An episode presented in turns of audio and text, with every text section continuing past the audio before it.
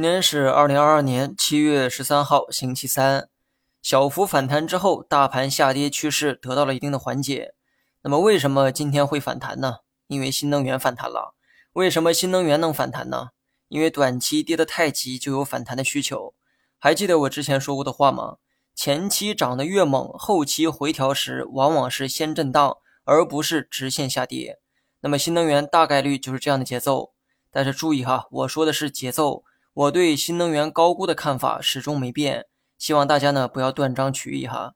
今天银行板块跌幅呢比较深，原因呢当然是多种多样，比如说之前传出了地方小银行取不出钱的问题，最近又传出弃房断供的消息等等，以上这些消息都影响了银行板块的表现。最近呢我看到很多烂尾楼业主断贷的新闻，其实这种新闻呢每年它都有，每年都有买到烂尾楼的人。每年都有被迫无奈选择断贷的人，不一样的是哈，今年格外多，而且是有组织、有纪律的断贷。因为这些人都是烂尾楼的业主，为了表示不满，选择以这种方式啊集体抗议。那么按照以往的经验，我估计这类新闻啊火不了太久。原因呢，大家都懂，动了别人的蛋糕，消息很难大规模铺开。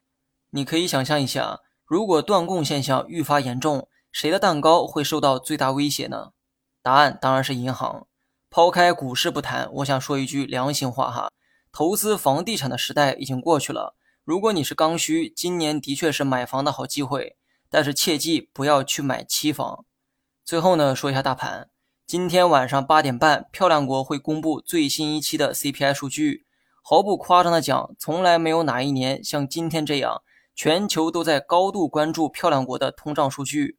面对这一关键时间点，预测短期走势几乎等同于开盲盒，所以呢，接下来的判断仅限于技术，最终的结果主要会受到消息面的影响。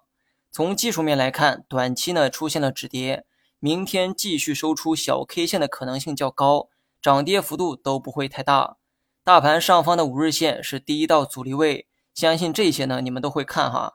如果你比较激进，认为反弹的可能性较高。那么我建议明天最多看到五日线就好。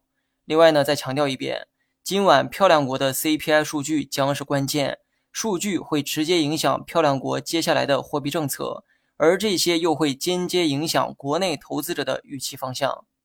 好了，以上全部内容，下期同一时间再见。